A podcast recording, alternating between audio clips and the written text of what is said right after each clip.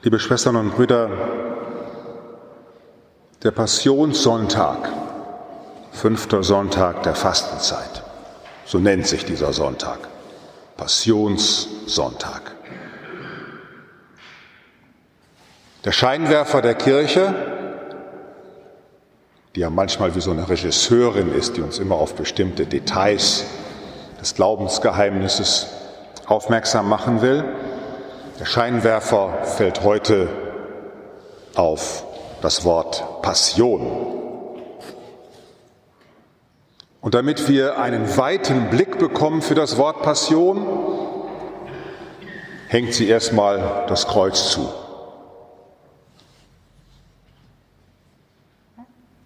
Wisst ihr, was dahinter ist? Klar, das Kreuz habe ich ja schon gesagt. Ja. Wisst ihr auch, wann der Lappen wieder abgemacht wird? Ich frage mal nicht die Erwachsenen, aber die sollten es ja wissen. Am Karfreitag, gell? da wird es ja wieder enthüllt. Also jetzt wird das Kreuz verhüllt, damit wir einen weiten Blick auf das Wort Passion werfen und nicht sofort an das Kreuz denken. In der deutschen Sprache haben wir das Wort Passion übernommen. Dann sagen wir zum Beispiel, das war mein Vater, ein passionierter Jäger oder ein passionierter Arzt oder ein passionierter Architekt oder Geschäftsmann. Das sind Menschen, die mit Leib und Seele sich einer Sache verschreiben toll, wenn man so einen passionierten Menschen sieht und auf Deutsch würde man sagen, einen leidenschaftlichen Menschen.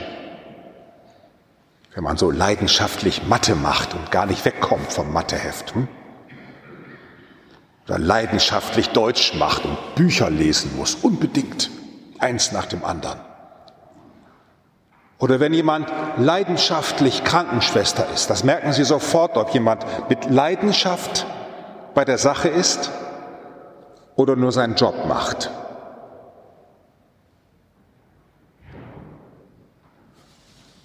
Ein passionierter Mensch, jemand, der mit Leidenschaft sich einsetzt.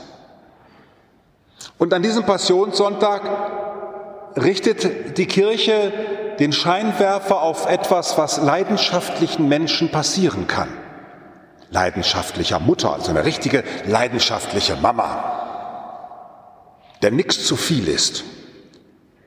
Ein leidenschaftlicher Papa, der sich ganz einsetzt.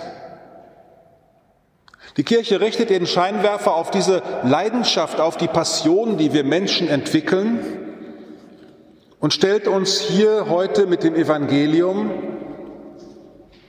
eine ernsthafte Frage. Eine Frage, die Jesus uns stellt. Sind wir eigentlich sicher, ob wir mit unserer Leidenschaftlichkeit, mit der wir Mama sind, Papa sind, Arzt sind, Soldat sind, Oberbürgermeister, Staatslenker, Bischof? Sind wir eigentlich sicher, dass wir mit unserer Leidenschaft für das Richtige leidenschaftlich sind? Ist unsere Leidenschaft so, dass sie wirklich dient der Welt, dem Menschen, der Gesellschaft, der Kirche, der Schöpfung? Oder ist unsere Leidenschaft eigentlich ein verzweifeltes Leiden daran, dass die Sachen nicht so sind, wie ich sie mir gerne vorstelle?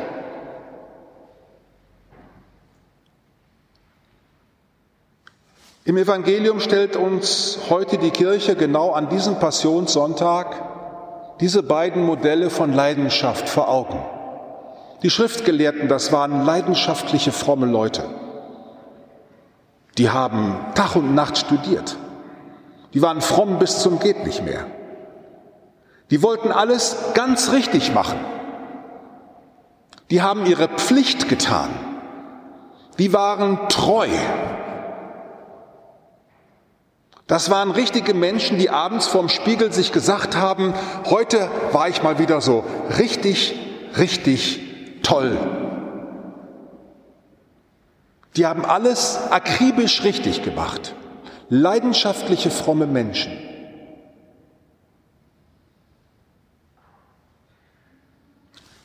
Und dann auf der anderen Seite dieser leidenschaftliche Jesus, der mit seiner ganzen Leidenschaft und Passion Gottes Sohn ist.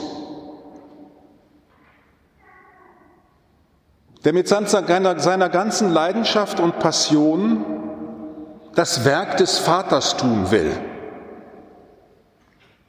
Und merken Sie, dass diese Leidenschaft bei diesem Jesus eine Leidenschaft ist, mit der er das Gebot der Gottes- und der Nächstenliebe mit ganzer Kraft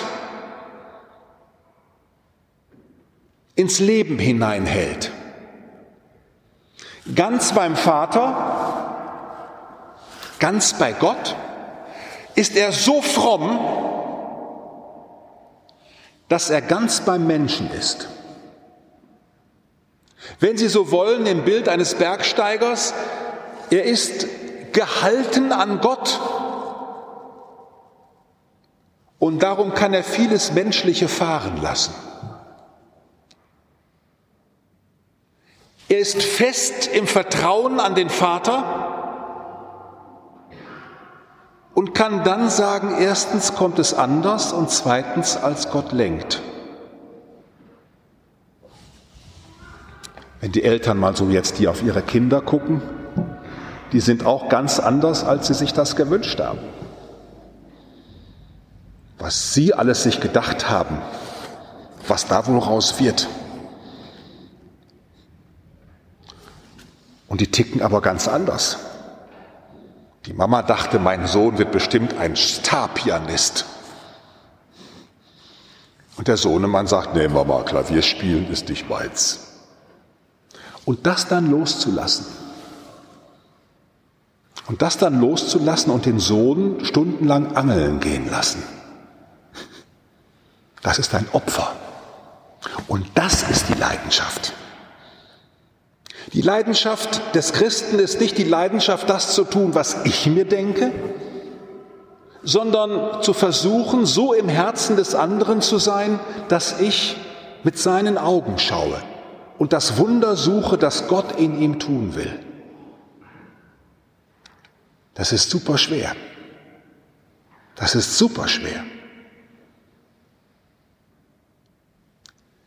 In diesen Tagen schauen wir auf Dramen, die man sich nicht hätte denken können, dass wir uns die anschauen müssen. Mit welcher Leidenschaft russische Soldaten das Kriegshandwerk tun und ihrem Vaterland dienen so wie deutsche Soldaten vor 70 Jahren ihrem Vaterland gedient haben und die größten Gräuel vollziehen, weil sie denken, Gott damit einen heiligen Dienst zu erweisen. Nach Hause zu kommen, sagen, Mama, ich habe zehn Leute erschossen, endlich habe ich was getan für uns in Russland.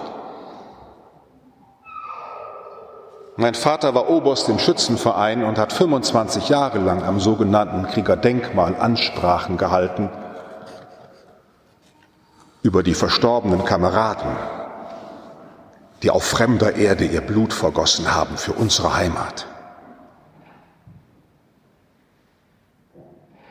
Wir sehen einen russisch-orthodoxen Patriarchen mit dem gleichen Kreuz in der Hand, das wir hier verhüllt haben, Und der macht genau aus seiner Sicht das Richtige. Obwohl wir denken, der muss, merkt der gar nichts. Wir haben einen Oberbürgermeister, der, weil er das Richtige tun will, nämlich zu tun, wofür er gewählt worden ist, auch dann, wenn es schwer ist. Und wie würden wir mit ihm sprechen?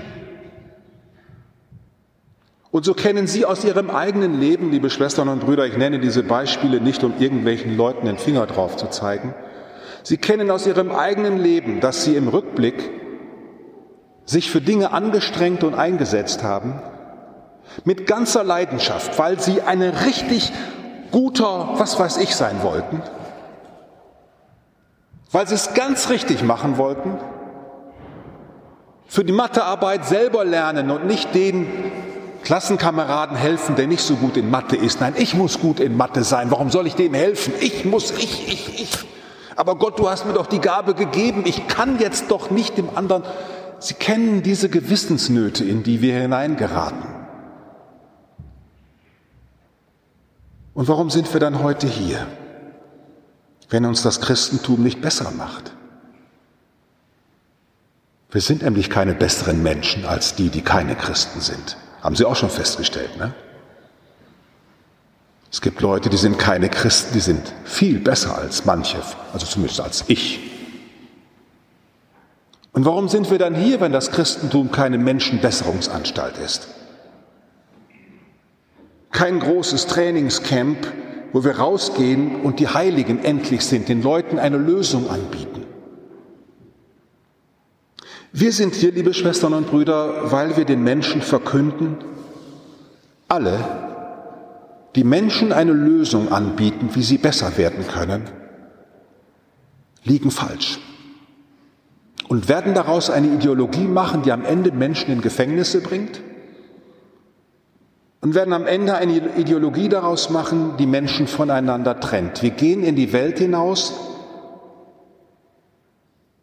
und verkünden, dass Gott uns in der Auseinandersetzung in diesen schwierigen Fragen, was jetzt wirklich das richtige Ziel meiner Leidenschaft ist, denken Sie nur an die vielen Menschen, ich muss noch ein Beispiel nennen, weil es mich immer neu beschäftigt, dass Menschen sagen, aus Treue zu sich selber müssen sie ihre Familie verlassen und eine neue Frau heiraten. Sie müssen sich selber treu sein. Ja, sie haben sozusagen das Recht darauf. Und so gibt es tausende von Begründungen, die Menschen sich sagen. Wenn man dann anderes Licht drauf wirft, würden sie vielleicht neu denken. Wir gehen hinaus und sagen, liebe Leute, wir nehmen Zuflucht zu einem Gott, der uns nicht annimmt, wenn wir sozusagen endlich uns heilig gemacht haben, sondern wir gehen zu einem Herrn, der uns anschaut und uns mit der Lampe seiner göttlichen Weisheit immer neu in Frage stellt. Der uns immer neu in Frage stellt, ob das, was wir gerade so ganz richtig finden, ob das wirklich richtig ist. Der uns miteinander ins Gespräch darüber bringt, ob das, wofür wir uns einsetzen, wirklich das ist, was Gott und den Menschen dient. Und darin gibt es keine Ruhe und kein Ende in diesen Fragen. Denn wenn jemand behauptet, er wäre mit diesen Fragen am Ende, dann ist er schon ein Ideologe und mit ihm braucht man gar nicht mehr zu sprechen.